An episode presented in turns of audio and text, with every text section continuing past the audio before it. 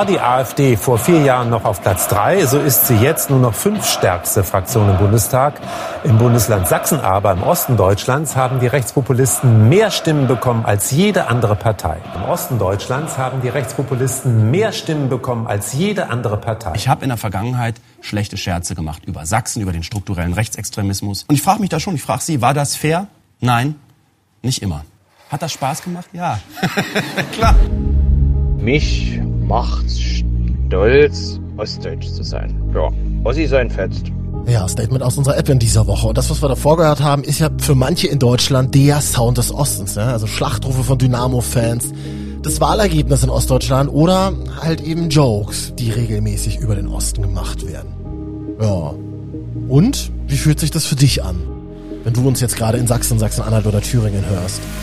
Was ist das eigentlich? Ostdeutsch sein. Ganz oft ist es so, dass eben Ostdeutsche zu Ostdeutschen werden durch diese Fremdzuschreibung, weil wenn man halt irgendwie ähm, irgendwelche Nachrichten aus Stuttgart hat oder aus Hamburg, dann sind das Nachrichten, die in Deutschland spielen und sobald es halt irgendwie um Dresden geht oder Magdeburg, sind das Nachrichten, die in Ostdeutschland spielen. Das heißt, es wird so geframed, überhaupt so benannt und dadurch ähm, haben Ostdeutsche ein ostdeutsches Empfinden. Dazu gibt es auch zahlreiche Studien und Westdeutsche einfach nicht, weil die Westdeutschen sind das Normale sozusagen. Ja, sag gleich hier Autorin Valerie Schönjahn bei uns im Podcast. Die hat das Buch Ostbewusstsein geschrieben. Naja, dass es bis heute aber Unterschiede zwischen Ost und West gibt, ist ja zahlenmäßig schon mal klar, ne? Also wir wissen ja, dass ähm, in den ostdeutschen Bundesländern und so, in so ziemlich allen statistischen Kennzahlen ähm, Ostdeutschland ähm, schlechter aufgestellt ist als Westdeutschland. Das ist Daniel, der ist Sozialwissenschaftler und begibt sich jetzt mit uns gemeinsam auf die Suche. Gibt es ein ostdeutsches Gefühl? Ja, wir sprechen ja über dieses Thema nur, weil du uns deine Story da gelassen hast. In unserer kostenlosen MDR Sputnik App. Ja, sag doch mal an, wie fühlt sich das für dich an? Ostdeutsch. Kompliment oder Beleidigung? Hier ist dein Podcast zum Mitmachen. MDR Sputnik. Deine Meinung. Ein Thema. Diskutiert. Hallo, hier ist Pascal aus Merseburg. Nach 31 Jahren immer noch von Ost und West zu reden, gehört sich meiner Meinung nicht. Wir müssen endlich auch in unseren Köpfen zusammenhalten.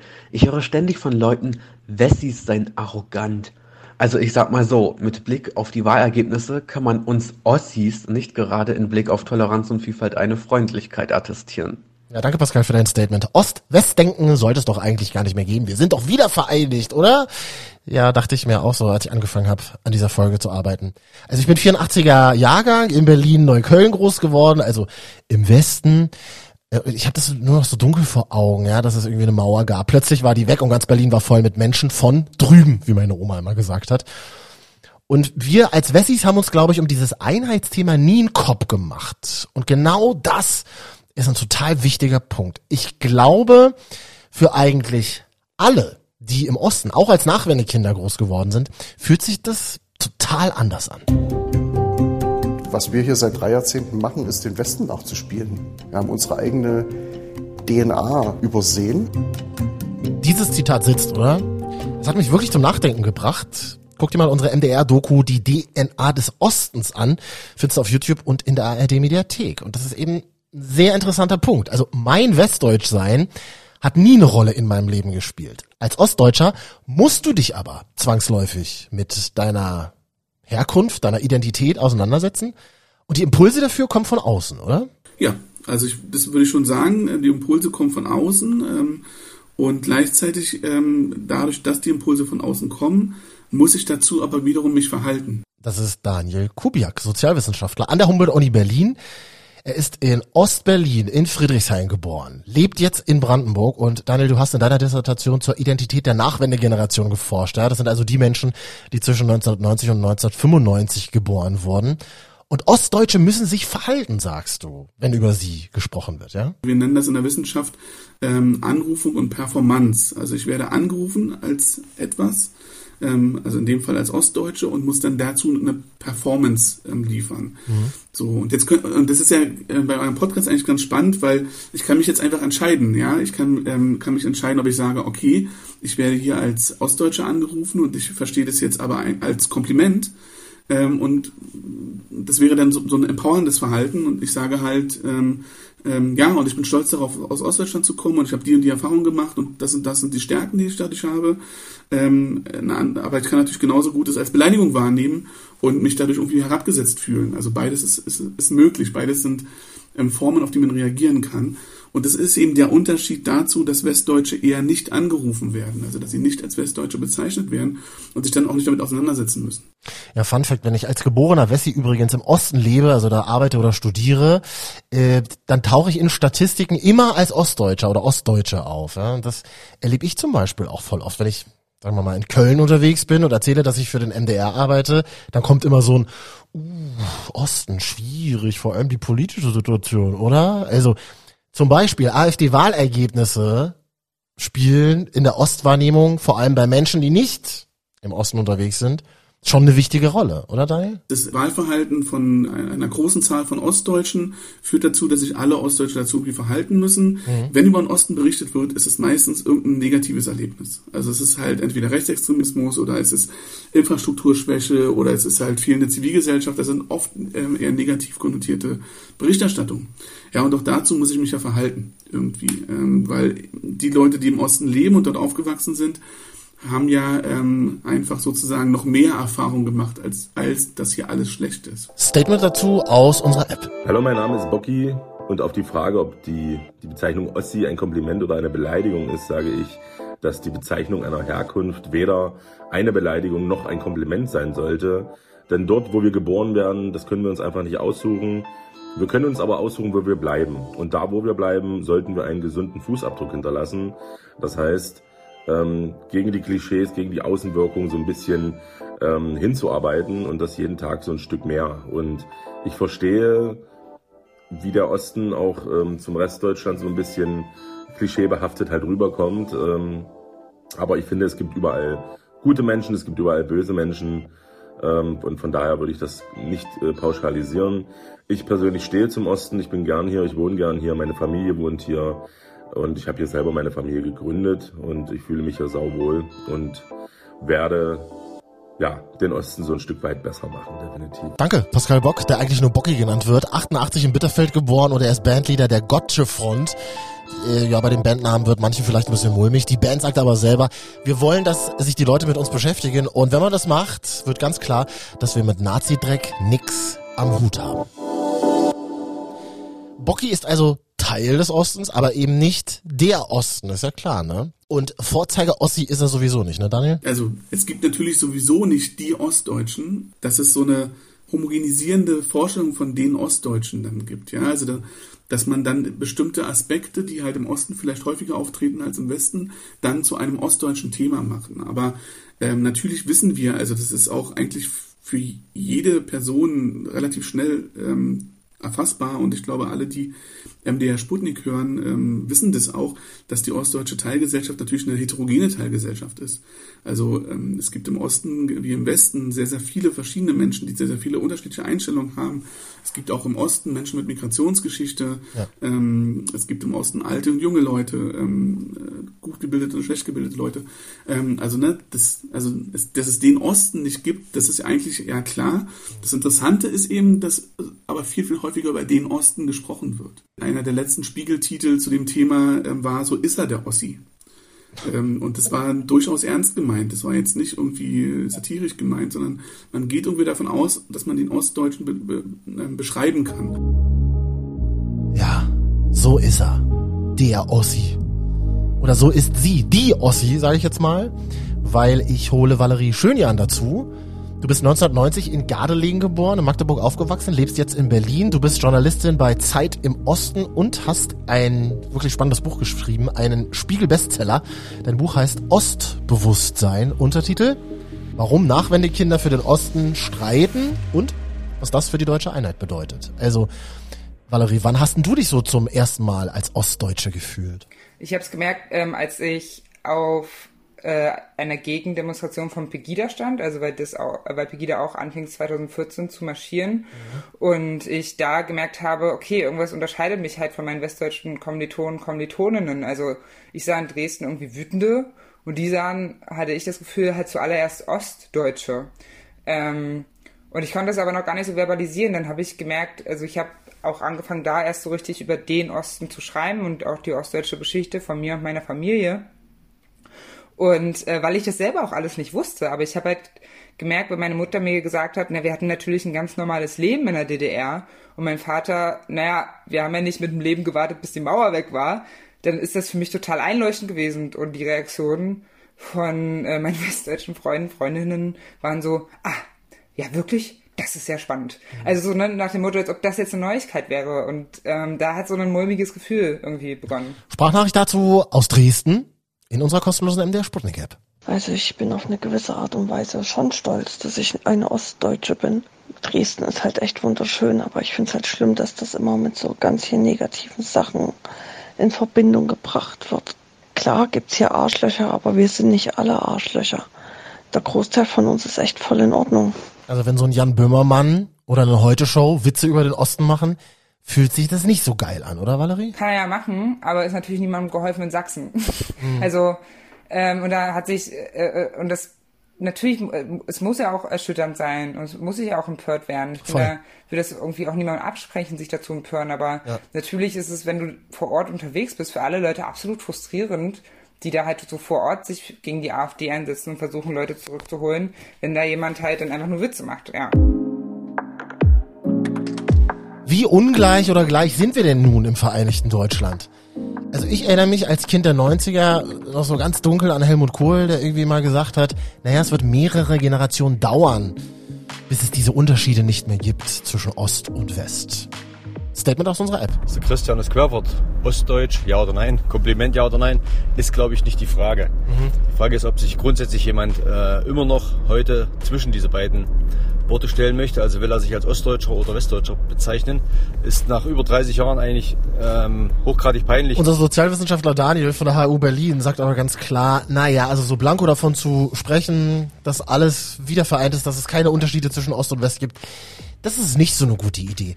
Daniel, wie sieht denn das bei noch jüngeren Menschen als uns aus? Also der Nach-Nachwende-Generation, Menschen, die heute so 18, 19 sind, nehmen die noch die Unterschiede wahr? Die Hoffnung wäre ja natürlich, dass, ihre, dass die Teilhabechancen für heute 18-Jährige, dass die einfach gleich sind. Also dass Leute, egal ob sie jetzt aus Leipzig oder aus Wiesbaden kommen, dass sie ähnliche Teilhabechancen an der Gesellschaft haben.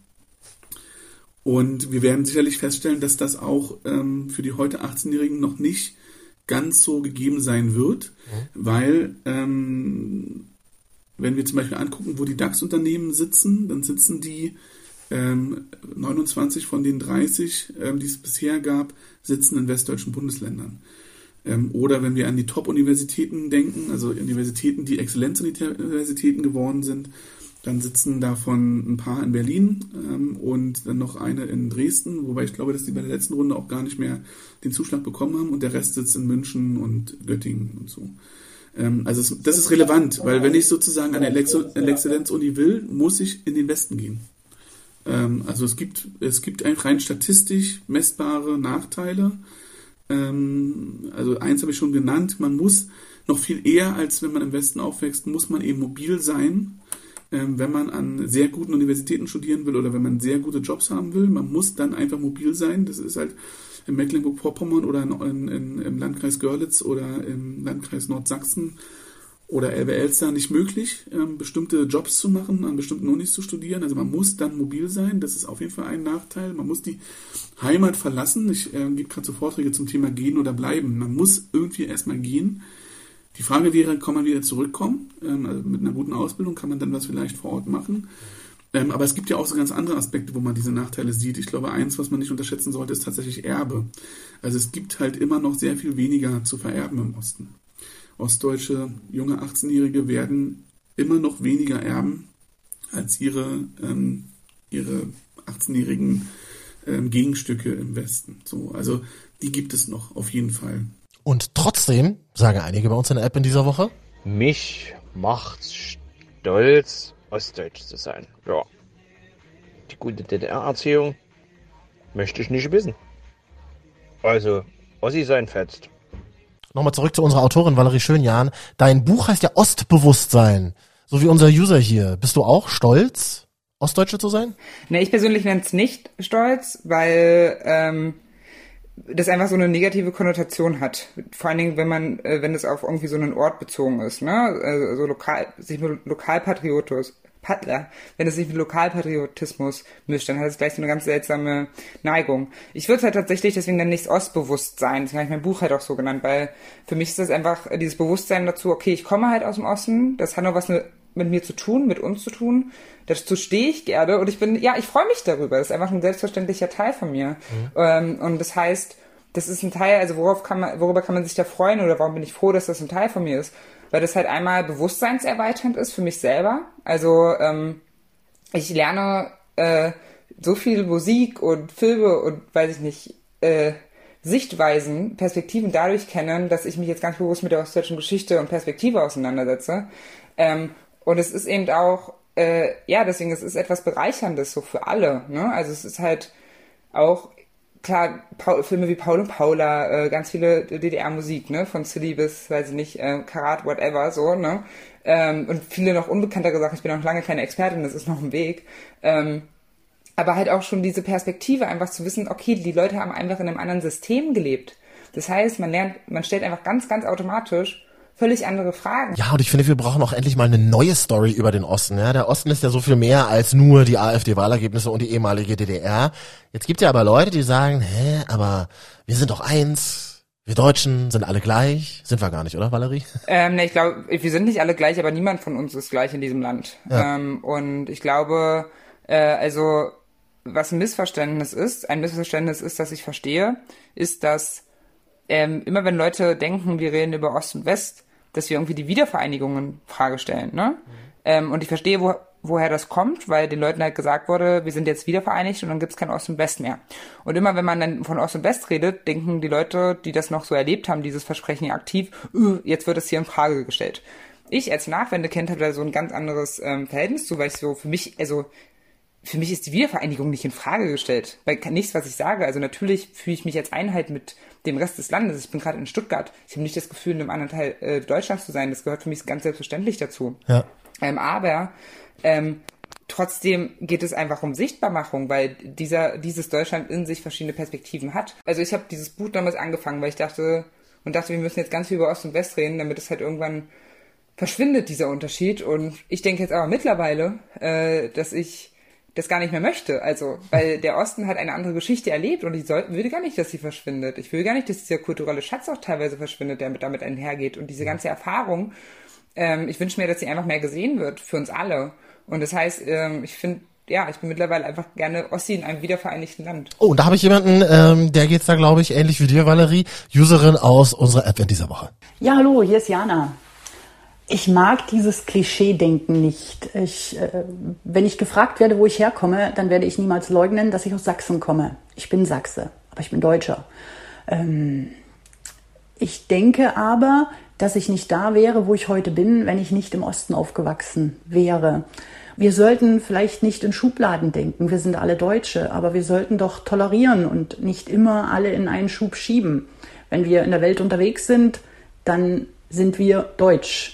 Aber ich werde trotzdem nie leugnen, wo meine Wurzeln sind. Meine Wurzeln und meine Heimat sind hier in Ostdeutschland, in Sachsen. Aber ich bin deutsch. Danke, Jana, für dein Statement. Also, Schlussrunde jetzt hier im Podcast. Frage in dieser Woche. Ostdeutsch, Kompliment oder Beleidigung? Was sagt denn der Sozialwissenschaftler in dieser Folge, Daniel? Wenn ich als Ostdeutscher bezeichnet werde, dann werde ich auch irgendwie gesehen, glaube ich. Ja? Und ähm, deswegen, ähm, also ne, sozusagen meine Herkunft wird gesehen und ich bezeichne mich selber auch als Ostdeutscher. Also ich finde das jetzt unproblematisch, das so eine, seine eigene Kategorie zu machen und würde es deswegen niemals als Beleidigung auffassen. Ähm, also es gibt ja natürlich andere Bezeichnungen. Also wenn jetzt jemand äh, von den dummen Ossis spricht, es gibt ein Buch ähm, von Christian Bangel, ähm, da schreibt er immer, da wird er immer Udo genannt, der geht, nach, der geht nach Westdeutschland und dort wird er immer Udo genannt. Und er fragt sich die ganze Zeit, was Udo sein soll. Und irgendwann stellt sich heraus, alle Ostdeutschen dort werden Udo genannt, unser dummer Ossi. So, das ist natürlich klare Beleidigung. So, ja. Aber wenn ich als Ostdeutscher bezeichnet werde, finde ich, ist das jetzt erstmal nichts Beleidigendes, sondern es ist einfach eine, eine, eine Zustandsbeschreibung. Ich bin in Ostberlin geboren, meine Großeltern kommen aus, aus der Prignitz in Brandenburg. Ähm, ich, ich, ich finde, dass Ein Teil meiner Identität ist Ostdeutsch. Ostdeutsch, Kompliment oder Beleidigung, Valerie? Das ist ja beides dann eine Fremdzuschreibung. Das heißt, für mich ist es äh, nichts von beidem so richtig. Für mich ist es so etwas Empowerndes, was ich mir selber nutze und aneigne. Und dann natürlich aber auch ein Kompliment, wenn ich es selber benutze gegenüber Leuten. Ja, du diskutierst jetzt weiter mit uns in der kostenlosen MDR Sputnik App zu diesem Thema. Und dann auch schon zu unserem neuen Thema. Nächste Woche geht's hier nämlich um dein Haustier. Ich brauche mal deine Tipps, deine Erfahrung, deine Story zum Thema, was mache ich eigentlich, wenn mein Haustier stirbt? Also von Gartenbestattung bis hin zu Asche in der Urne ins Regal stellen gibt's ja wirklich einiges. Gerne jetzt deine Stimme dazu dalassen in unserer App. Und dann bist du vielleicht nächste Woche hier bei uns im Podcast zu hören. Auf Spotify und in der App der ARD Audiothek. Ich bin Marvin und freue mich von dir zu hören. Ciao.